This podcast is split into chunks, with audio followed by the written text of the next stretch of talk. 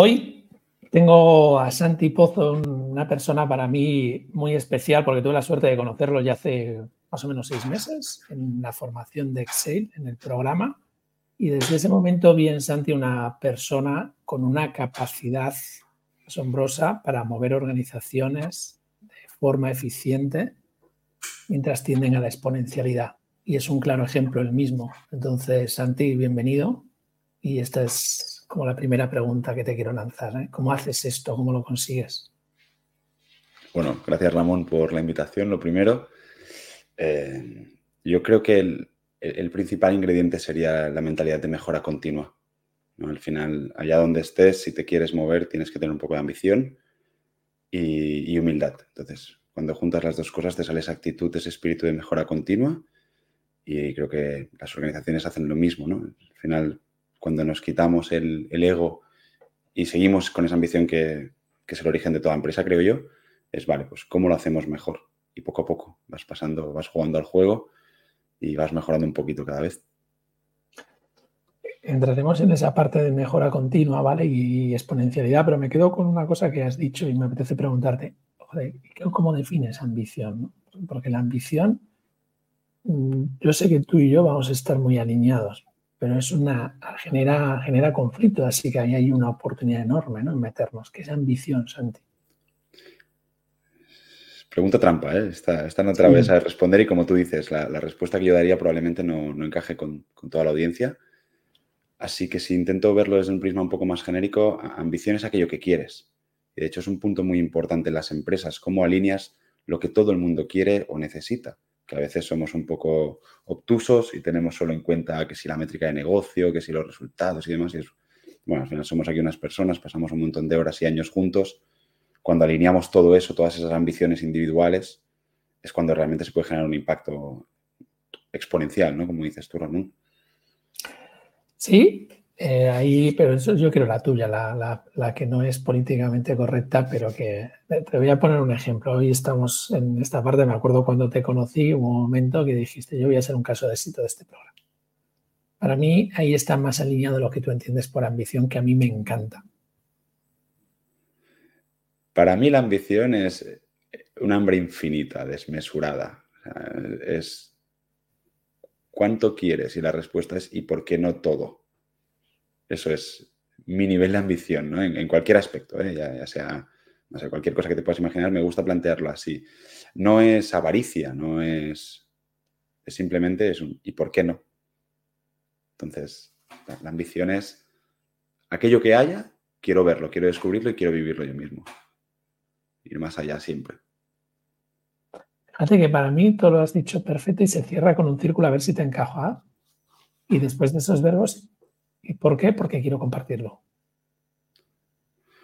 Sí, sí, la verdad es que inconscientemente mi lenguaje no es muy inclusivo por defecto, es algo que estoy mejorando con el tiempo, pero sí que es verdad que siempre que proyecto esa ambición no puede ser solo, o sea, es, imposible, no, es en el vacío. Claro, fíjate, eh, en esa parte lo digo porque no lo verbaliza, sin embargo, como te conozco muy bien, tú cuando estás trabajando en equipo, cuando estás trabajando en comunidad, cuando estamos trabajando juntos, tienes un afán por compartir. Y creo que eso es lo que te equilibra. Eh, es ese afán de que la gente diría, pero ¿cómo puede ser todo? ¿no? Creencias, ¿eh? Pero que quiero saber todo porque lo quiero dar todo. Por bien de recibir. Pero tienes ese afán de, dar, tienes ese afán de compartir lo que sabes. Y eso para mí es un ADN tuyo. Es curioso porque yo he conectado con esta parte de mí hace relativamente poco tiempo, ¿no? Pocos años, y subí a un post hace poco. Eh, yo practico artes marciales y me dedico a, ayudar a empresas en sus, en sus organizaciones más o menos desde hace el mismo tiempo, casi una década. Y me he dado cuenta que afrontaba las dos cosas igual al principio, que era como un competidor, un competidor de un deporte individual, pues está centrado en el, en el ensimismado ¿no? y mirando solo hacia adentro. Y no me preguntes cómo ni cuándo, pero sí que hace tiempo, tanto en el tatami como, como en el trabajo, pues, pues ya lo divertido es compartirlo, ¿no? Y decir, oye, pero si lo que yo sé no es tan especial. Es muy útil, pero no hace falta ser un genio para entenderlo. Entonces, cuando lo compartes y ves el impacto que tiene de que decenas, cientos de personas empiezan a aplicar eso y a disfrutar de los beneficios que yo disfruté, es muy guay. Es mucho más guay que resolver tú mismo el propio problema para ti. El impacto es muy pequeño cuando lo haces solo para ti. Es que ese descubrimiento que estás diciendo, ¿no? Es lo que hace que la ambición tenga sentido. Porque yo sigo buscando el todo, sigo buscando tus, tu búsqueda, ¿eh? cada uno tiene pues, la eficiencia, la mejora continua. Sigo esto y, y al compartirlo se expande. Total. al final tú, tienes esta parte de competir muy marcada, que al final competir es competir, esforzarse conjuntamente. Contra tu rival, el enemigo es clave, pero no para odiarlo, el enemigo es clave para entenderlo e integrarlo o, hacer, porque es el gran maestro.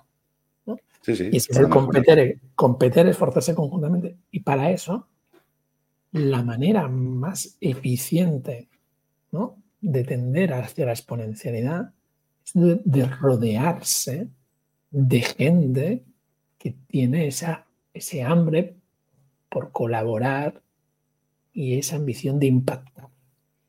Pues cuando te rodeas de gente así, es, brutal. Cuando encuentras a gente con, otras habilidades, pero con un nivel de ambición muy alto, que, te reta, ¿no? que, te, te, obliga a sacar tu mejor versión y te complementa con aquello que tú no tienes, ahí es cuando se disfruta realmente en todos los aspectos de la vida. Cuando eres el más listo de la, sala, pues es un poco aburrido. O cuando te lo crees. Fíjate, eso yo creo que es cuando te lo crees, porque has hablado de la humildad, ¿no? La humildad la has puesto también ahí y es la humildad para crecer, ¿no? Me gusta, estoy trabajando en un proyecto con, con centros educativos para, bueno, con 7.000 docentes, ¿no? Y el, y el objetivo es cultura vocacional y el primer valor es humildad para crecer. Me gusta, me gusta cómo ha quedado la frase, ¿no? No humildad solo, humildad para crecer. Para crecer. Entonces, ¿dónde sigo teniendo oportunidades de crecer? Como ser humano. Entonces, yo creo que esa humildad, que es la que tú estás diciendo, cuando encuentras una persona, y te lo digo, ¿eh? en esta gran pregunta, pero para mí es, es un tipo de persona en la comunidad que compartimos que me siento retado y siempre me llevas al siguiente nivel. Y eso es quizás de los mayores regalos que te puedes encontrar en la vida, ¿no? Un tío con alma libre como tú, que quiere compartir tiempo y retar. Yo me digo que es de las cosas que más orgulloso estoy de haber conseguido, ¿no? Que gente libre compartamos un espacio de máxima seguridad para desarrollar el potencial de cada uno y divertirnos. Para mí es cuando es auténtico de verdad, cuando es alguien que es completamente libre e independiente a ti y lo hace por puro deseo, por, puro amor, ¿no? por el reto de seguir creciendo, por compartir con un interés genuino. Si es por necesidad, ¿no? si es porque estamos vinculados, mal me pese, eh, para mí pierde un poco la autenticidad.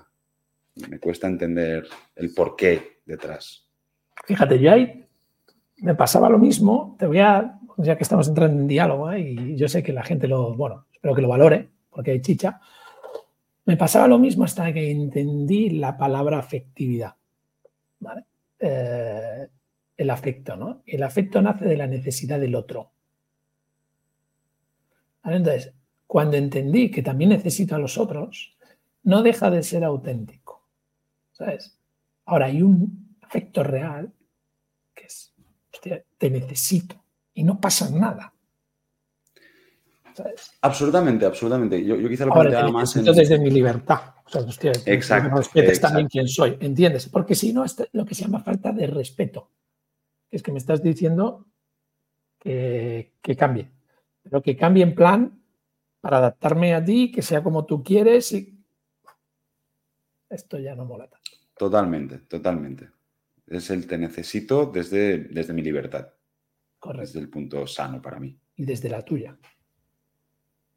Desde nuestra Nos necesitamos, desde la nuestra, ¿no? sí, sí, sí, siempre efecto espejo. Hemos hundido la relación que dices, venga, vamos, así sí jugamos. ¿no? Y esto, Santi, volviendo a la gran pregunta, en las organizaciones, que sí se da, ¿por qué se da? Yo vuelvo a lo mismo. Creo, que es un tema de, humildad y ambición. Cuando, cuando entendemos que nos necesitamos unos a otros, que dirección necesita a esos eh, individuos contributos, ¿no? a esos empleados, cuando los empleados también reconocen el mérito de la dirección, cuando es en todas las direcciones, entonces la colaboración que se, establece es genuina, porque es desde, desde esa libertad y desde esa necesidad sana de, hostia, yo aporto algo y tú me aportas algo y somos independientes, pero juntos podemos crear algo mayor. Eso es lo que, si consigue, si el cliente consigue ponerse en esa perspectiva, si la organización coge, abraza ese mindset, es cuando empiezan a pasar cosas muy chulas. Y, como consecuencia los resultados son muy, muy exponenciales. Si no llegamos ahí, a veces pues, jugamos un poco más a, a superficialidades. Y el impacto pues no es tan grande.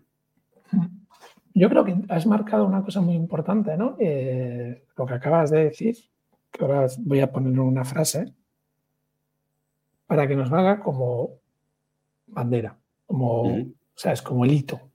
O sea, como la, esto es clave, ¿no? Y a partir de aquí hay que empezar a colaborar, a innovar, a crear procesos, resultados, ¿eh? pero, pero desde esta esencia, ¿no? Creo que has llegado a la esencia, ¿eh? te felicito. Y me recuerda un libro de un escritor, ha fallecido ya, que se llama Carlos Llano. A mí me lo regalaron un, cliente, ¿no?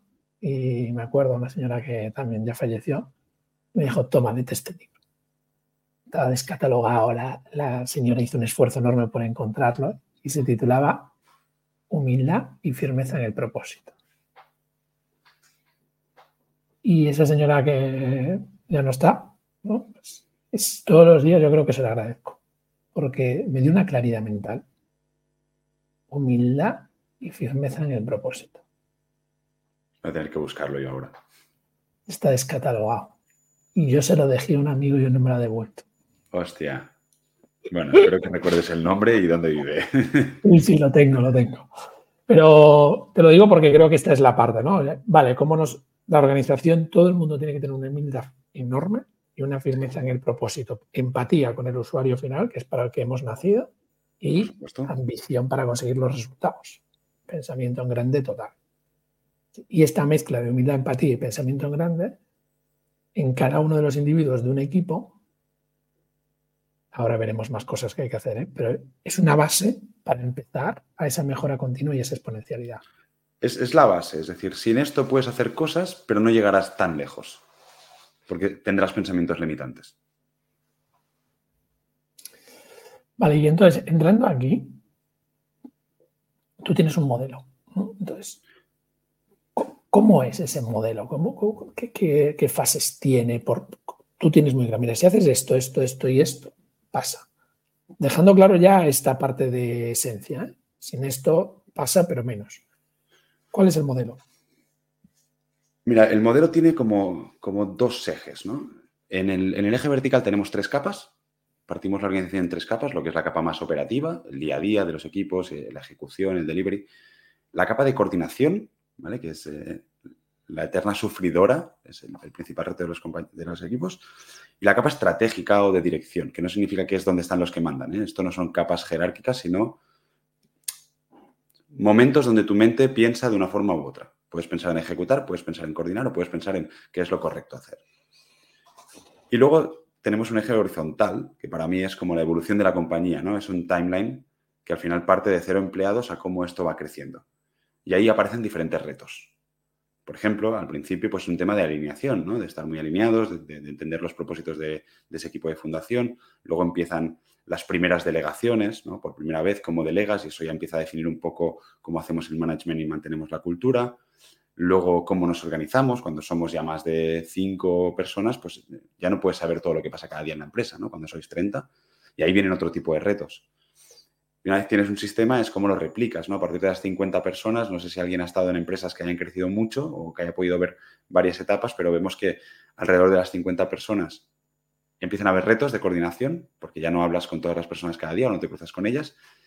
Y a partir de las 150 el juego es otro tú puedes tener una empresa de 150 personas, eh, pero si te vas a mover a 300 tienes que entender que son varias empresas ahí dentro. Y es algo que tienes que aceptar y saber lidiar con ello. Y hace poco en una letter tuya, porque me apetece indagar sobre esto, he entendido el modelo, que a partir de 150 personas, eh, antropológicamente, se acaba el círculo cercano. Eso parece. Y,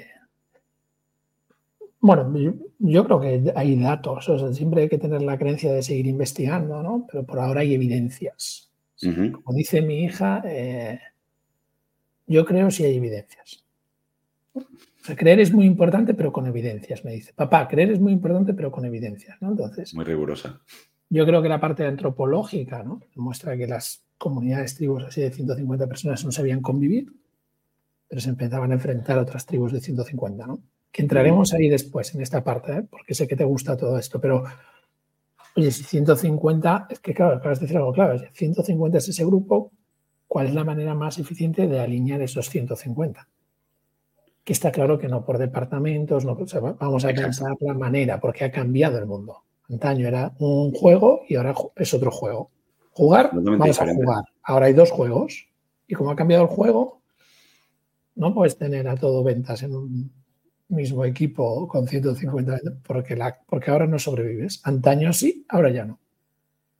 Ese es el reto, ¿no? Y ahí entra un poco el eje vertical de ese modelo, de esas tres capas en las que dividimos la compañía y entendemos que al final la información se va moviendo de una capa a otra, desde decisiones estratégicas que tienen que bajarse, y si sois 150, pues seguramente cada departamento, cada equipo, cada persona hará una pieza, ya no hay, no hay acciones que dependan de una sola persona o raramente, casi todo es un trabajo en equipo. Entonces, si tú tienes la empresa muy fragmentada en departamentos que, se, que son interdependientes, hostia, pues eh, le añades mucha complejidad a esa coordinación y finalmente el día a día de los equipos, ¿no? Y todo eso rebota, porque al final cuando cuando el equipo finalmente ejecuta lo que tenga que ejecutar, hay un feedback del mercado, ¿no? Vemos qué impacto tiene esto en usuario. Eh, es lo que esperábamos, es mejor, es peor. Y toda esa información tiene que hacer el recorrido al revés. Tiene que subir información de los equipos a esa capa intermedia de coordinación y asegurarnos de que llega al momento de tomar decisiones estratégicas.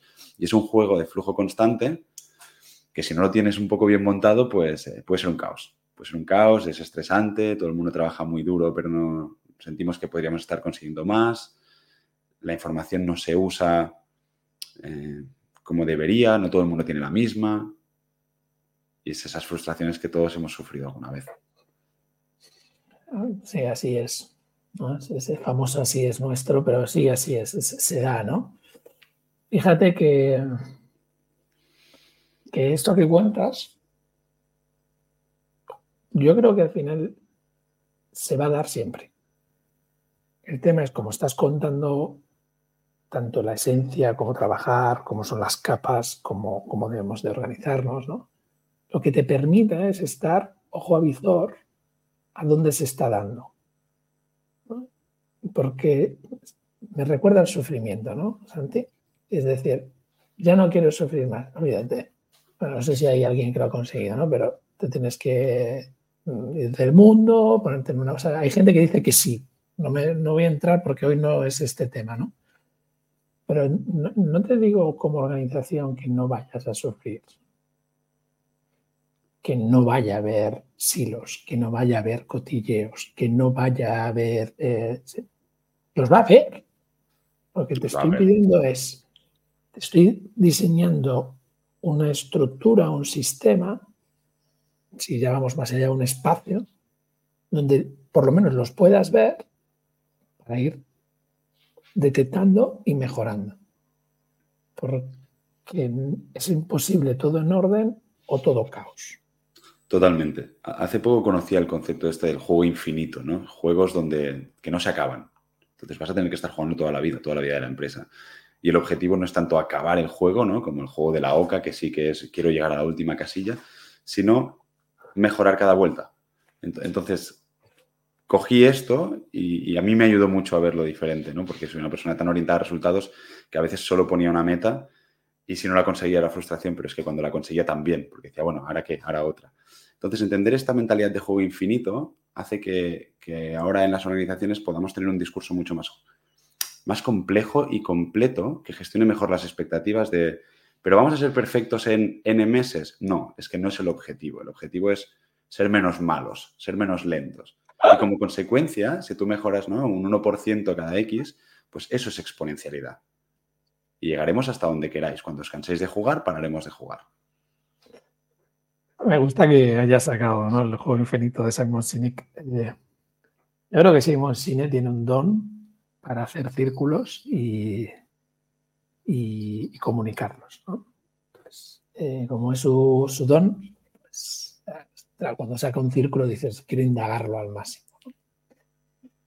Y claro, el juego infinito, lo importante ya el nombre me gusta mucho porque si dejas de jugar pierdes. Exacto. Entonces, cuando tienes claro el juego infinito, para los que no los lo pondremos en comentarios, ¿eh? para los que no lo hayáis visto, pero son cinco fases. Y lo bueno es que nunca acaba. Nunca. Siempre estás jugando. Entonces, cuando tú estás jugando siempre, el tema es que estás en un proceso evolutivo que el resultado simplemente es una métrica que te ayuda a pensar de forma diferente, a cómo lo consigues. Tal, Pero O infinito es la clave. Yo creo que sí, yo creo que es lo que marca la diferencia. Claro, porque es esa. O sea, yo qué sé, yo en mi día a día mm, ¿no? Eh, al final hay circunstancias, hay marronas, cuando tú tienes que... Al final sabes que tengo otro sistema, ¿no? No es un sistema organizativo startup, ¿no? es una comunidad de comunidades. Hay una cultura en el núcleo de todas esas comunidades. Y, en esa cultura lo que hace ¿no? es que todos los días haya problemas todos los días. Es inevitable. Y hay problemas. Que, está, ya está, es de día a día, operativa, como dices, ¿no? Es mm, coordinación. Bueno, pues eso, cada vez los sistemas y los espacios tienen que ser más eficientes. No le demos más vueltas. Pero hay otra parte que son creencias, valores, que son claves. Entonces, son el algunas veces me dicen, ¿pero qué haces con esa persona que dentro de la comunidad X está como colaborador Z. Porque ahí está el conflicto de la cultura. Cuando puedes mapear. De atajarlo. Porque cuando esa persona, todo el mundo está aprendiendo que esa creencia y esos valores no. Claro, pero fíjate, Ramón, o sea, tú, yo aquí lo que leo es un nivel de conciencia y compromiso máximo para mantener ese ecosistema de, de, cultura, ¿no? De, grupos de aprendizaje. Y tú como director de todo esto. Y aún así estás constantemente preocupado, ¿no? O sea, tu ambición es que esto sea perfecto, pese a que no buscamos la perfección, ¿no? El, que, que no pare de mejorar. Evolutivo, evolutivo. Evolutivo, evolutivo sería una palabra mucho mejor y luego bajas hasta donde tengas que ir, ¿no? Te, metes ahí en, una de las comunidades para hablar con uno de los contribuidores porque eso es importante. Eso para mí es ambición y es humildad. Y en las organizaciones esto es clave cuando lo tienes y es un, es un bloqueo realmente muy grande cuando un director de compañía no está dispuesto a comprometerse tanto. Y para mí, voy, ¿eh? me, lo has dejado muy a huevo. Cuando un director un CEO, un, docente, a dónde voy, ¿eh? no está dispuesto a comprometerte tanto.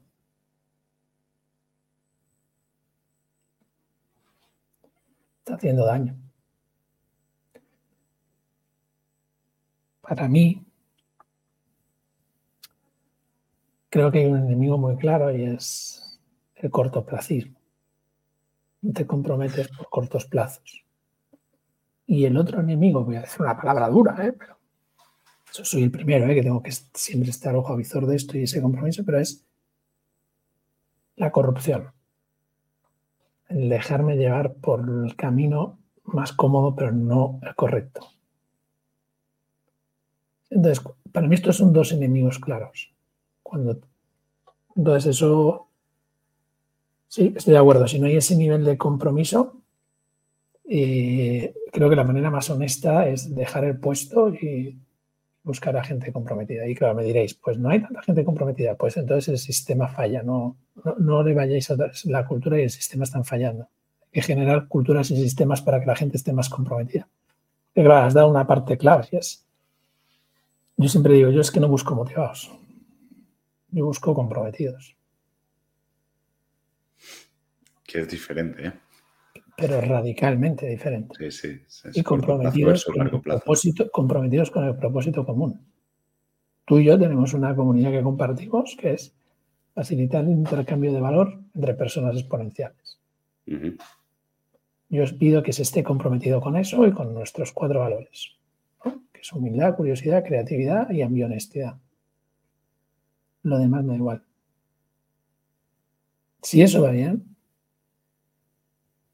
todo irá bien. Si eso no se cumple, habrá resultados. Habrá gente que venda mucho. A mí no me interesa ese juego. Yo, creo que el reto es que muchas de las organizaciones no nacen en ese juego. Entonces, evolucionar es mucho más lento, es mucho más doloroso. ¿no? Si estás ahí a media partida, tener que cambiar todo tu sistema de valores y creencias, tu propósito, o, no cambiarlo, pero quizá incluso encontrarlo. Ese es un reto en el que hay, que acompañar a las organizaciones, porque muchas nacen con un objetivo mucho más cortoplacista, con un nivel de motivación muy alto, un nivel de compromiso quizá no tan comparable a esa motivación. Y luego también no nos engañemos, vivimos en una sociedad donde estos compromisos y estos propósitos a veces no son tan valorados como el cortoplacismo, la motivación, el quick win, una métrica económica, el llegar a ese número. Entonces, no nos podemos engañar, vivimos en un ecosistema, ¿no? Y ese ecosistema pues nos empuja hacia una banda. hay que ser conscientes y hay que decidir hacia dónde quieres ir tú. Si te quieres dejar llevar por la corriente o, si quieres nadar. Total, ¿eh? has llegado al final de todo la, la libertad de obrar y decidir tú tienes que decidir hacia dónde quieres ir, ¿no? Yo, una de las decisiones en mi vida, decidí que vivo en un ecosistema como Lanzarote donde no me vale esa parte. Por eso me vengo en un lugar donde huyo de la sociedad adictiva. Para poder pensar de otra manera, coger perspectiva, ¿no? Pero eso es una decisión. Todas son válidas, ¿eh? Como que esté comprometido con esa parte. Me interesa la parte de organizaciones. A lo mejor nos vamos un poquito. No sé si tienes algo justo en ese momento, pero creo que está quedando chicha. ¿Sí? Vamos bien. Cinco minutos a lo mejor, ¿vale? Pero es que me interesa esa parte de las organizaciones porque creo que es clave, ¿no? Cuando has dicho la parte de... Es que muchas organizaciones no parten con, esa radicalidad, ¿no? Es verdad, ¿eh? Yo, yo es verdad que mi organización eh, partió desde la filosofía, siempre lo digo. Y a partir de ahí me mandaron a hacer MSN, me mandaron a hacer otra CSN, me mandaron a crear el holding, me mandaron, pero eso me lo mandaron. O sea, quiere decir, ah, que hay para ser legal hay que hacer, pues muy bien. Sí, pues que las reglas del juego están marcadas. Y por cierto, aprovecho para decir que me fastidia mucho cuando las cambian a mitad de partido. Una gente coge y cambia las reglas a mitad de partido. Mitad de año cambiar una regla, no me mola eso, no me parece ético. Bueno, pero ya está, esta era una coletilla. Cuando las empresas no nacen con esa esencia, que tú te encuentras muchos, Andy, y tienes que entrar, hay un interés propio y unos valores de interés propio muy marcados, ¿no? O sea, de reducción de costes, de, o, ¿sabes? O sea, como muy, venga, sobrevivir, ¿no? Relaciones, este es un cabrón y este no, y, y los que somos relaciones nos relacionamos, pero también están los enemigos muy marcados, ¿no? Y la autorrealización de cada uno. Y esto ha funcionado, seguimos diciendo, es que ha funcionado. Pero para jugar el nuevo juego hay que empezar a evolucionar, a alinearse, a colaborar y a contribuir. Hostia, pero Ramón, permíteme retar eso. Esto ha funcionado y estoy de acuerdo en que puede ser un mensaje que todos tenemos, pero yo cuestiono si ha funcionado. en el corto plazo, sí. Las que han sobrevivido mucho tiempo, no. Yo creo que no Las empresas largas, no, pero en el corto ha funcionado a dar resultados. Sí, pero ¿qué resultados? No? al final tenemos una sociedad eh, económicamente no es autosuficiente, ¿no? No conozco a prácticamente nadie. El porcentaje de gente que no necesita ir a trabajar es muy pequeño. Se supone que hay mucha gente que dice que no trabaja por dinero, ¿no? O que no le gusta el dinero, pero dedicamos ocho horas. Em, la, vinculación de la empresa con el empleado tampoco es fría, no, nos engañemos, incluso en estas en las que se dibujan los valores en las paredes. Entonces, por esa parte tampoco. La autorrealización te la tienes que buscar tú mucho, ¿no? Porque todavía no se ha estandarizado que las empresas se preocupen de entender esas necesidades, esos propósitos, ese compromiso que tenemos cada uno de nosotros para que juntos podamos alcanzar un bien mayor. Entonces yo creo que estamos en una etapa donde pronto será común que todo el mundo vea que así no vamos bien. Ha funcionado, hemos salvado los papeles, por así decirlo, ¿no? Y, en ese corto plazo, quizá, pues mira, hemos llenado la nevera y nos hemos pagado unas vacaciones. Incluso alguien ha podido hacer un exit como, líder de compañía, ¿no? Y, despuntar un poco siempre a nivel económico, pero creo que el modelo tiene que cambiar radicalmente y creo que es inevitable que cambie. Eso es una evolución que veo que está pasando los, procesos que triunfan ¿no? o, el tipo de servicios que está triunfando cada vez es mucho más empático con las personas, em, cada vez se habla mucho más del propósito y los valores. No me imagino, yo no estaba aquí, pero hace 50 años que hubieran muchas empresas que definieran sus valores en la pared. Quizá hay mucho margen de mejora todavía, pero sin duda se han dado mucho ya también. Entonces, creo que las empresas tal y como las... Sí, exacto. Santi, ¿por qué es evolutivo? déjame, y vamos cerrando, ¿vale? Pero déjame, porque en esas, en esas palabras tuyas, cuando entiendes que es evolutivo, que es una evolución, hay una parte que es clara, que se libera la culpa. ¿Sabes? Esa parte de...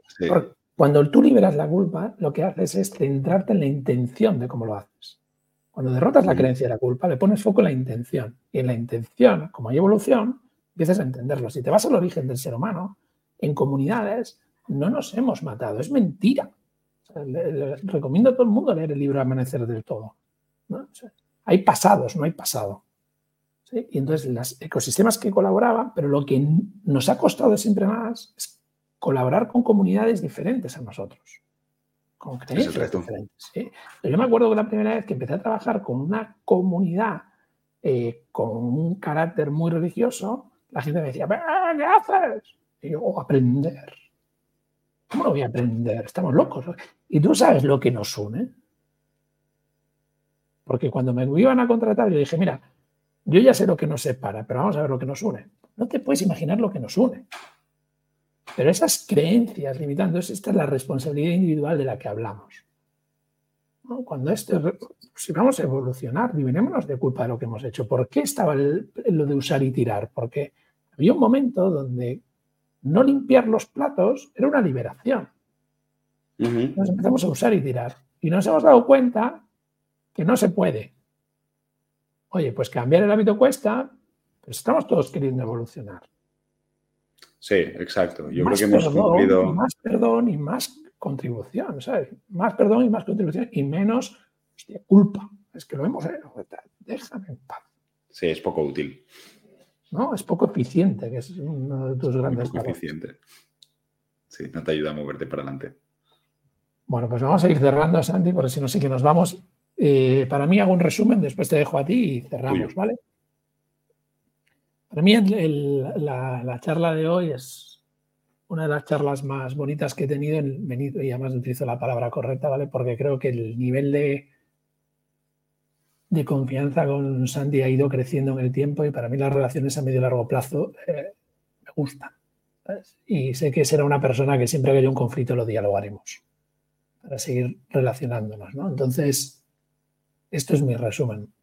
Eh, las organizaciones, cuanta más humildad, más firmeza en el propósito y más estén pensando en una evolución continua, con alinear a las personas, a los departamentos, a todo el ecosistema eh, para que contribuyan a unos resultados comunes, funcionará y parece que derrotar muchas creencias de un juego que no era infinito y ahora pasa a ser infinito.